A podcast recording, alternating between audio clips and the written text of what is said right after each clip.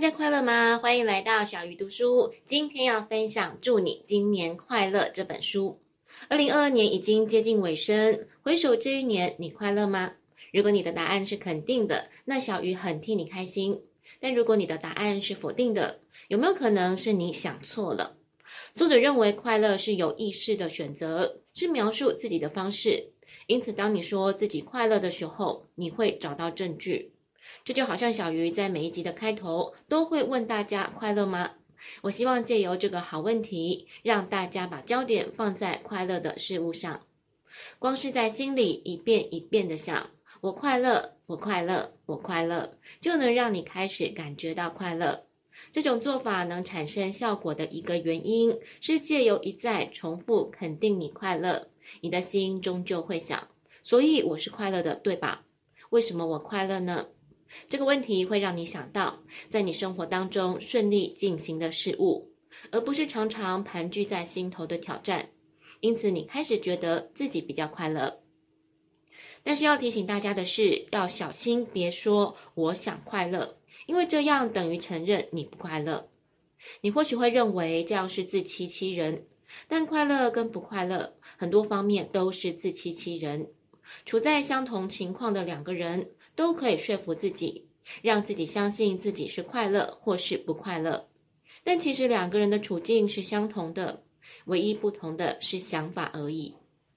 卡内基曾经说过：“快乐不是看你是谁或者拥有什么，完全在于你是怎么想的。”因此，请坚定地告诉自己：“我很快乐。”在你开车、整理家务、洗澡的时候。尤其是在你睡意正浓、准备上床的时候，更要重复这个讯息。潜意识从来不休息，只可惜大部分的人躺在床上，常常想着一天的不快乐。就因为快乐是思想的结果，所以如果有负面的声音在你的脑海，很难让你觉得快乐。把你的脑海想成一个公寓，你不是一个人独居，你和一个叫做自我的室友共享。他总是会发出一些关于你跟其他人的评断和负面的言论。要驱逐这个恶魔，你必须把他跟你分离。比如，当你准备出门参加活动，你感到有一点焦虑，你的自我可能会说不中听的话，比如说你会感到紧张，是因为你很笨拙。把这个自我的声音辨识出来，然后想象它是从你很讨厌的一个人的嘴巴里说出来的。甚至你可以模仿他的声音说出来，接着你再以自己的声音沉着、清楚而且权威地说。任何人刚开始跟其他人聚会都会不自在，所以我不笨拙，我跟其他人一样，只是需要花一点时间就能跟大家打成一片。只要每次遇到状况就用类似这样的方法做，内心的批评声音就会被辨识、分离出来，而且受到反驳。这样一来，对你的攻击会越来越少，因为你已经觉知到它，所以它攻击的次数跟严重性会减低。就算不会完全消失，至少也会大幅的减弱。最后分享作者提供的快乐练习。大部分的人只会计算自己的烦恼，所以如果你想要更快乐，要先计算自己的快乐。如果一到十分，你会说自己目前有多快乐呢？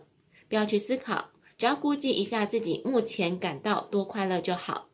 接下来每天在相同的时刻做三次的反省。一个礼拜结束之后，把答案平均一下，了解自己这一周的快乐程度。接下来定出下一周的快乐目标，重复的练习。作者认为，光是注意自己的快乐程度，就能提升自我的快乐。小雨以前听过一个故事。约翰·兰农在五岁的时候，妈妈总是告诉他，快乐是人生的关键。因此，开始上学之后，当他们问他长大之后想要做什么时，他就会回答快乐。结果，他们都说他不懂这个作业，但约翰·兰农却认为是他们不了解人生。无论你觉得你的二零二二年是否快乐，小鱼都祝福大家，二零二三年会是快乐的一年。小鱼读书，下一次要读哪一本好书？敬请期待。